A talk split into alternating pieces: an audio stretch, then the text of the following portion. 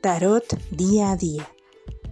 Recomendaciones prácticas para que aproveches y vivas cada momento de la mejor manera.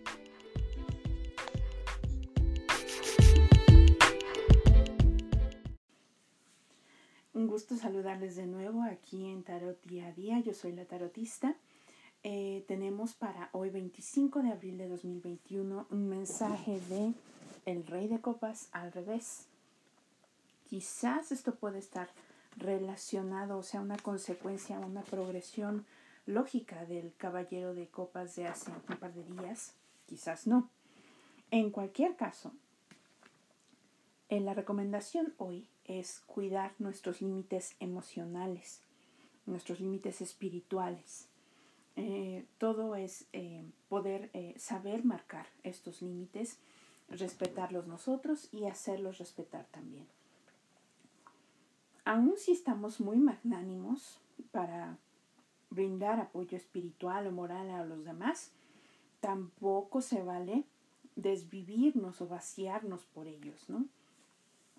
Incluso yo conozco muchas personas que luego dicen, es que eso me hace sentir bien, eso me llena y todo. Y bueno, yo no, no digo que no sea así, pero también suele ser una trampa un brainwash que nos hacemos nosotros mismos para no ocuparnos de nosotros, para no trabajar en nosotros y preferimos pasárnosla ayudando a los demás.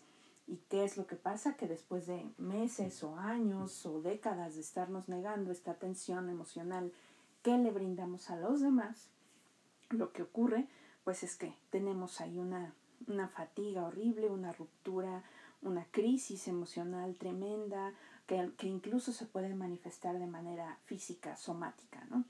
Entonces, el mensaje aquí es que no hay que vaciar y vaciar y vaciar nuestra copa si ya estamos vacíos, ¿no? Llenar primero nuestra copa, cuidar primero nuestra propia salud mental, nuestra propia salud energética y espiritual. Finalmente, la recomendación aquí es no nos dejemos eh, llevar por las emociones que son transitorias más que cualquier cosa. No nos dejemos llevar por ellas para tomar una decisión. El día de hoy eh, es el peligro que se corre, es que si se tiene una autoridad de alguna manera, tomar una decisión basada en emociones. Esto a la larga nos puede funcionar en nuestra contra, puede afectar a terceras personas, así que mejor abstenernos. Hoy no es día para decidir, es día para cuidar la salud mental.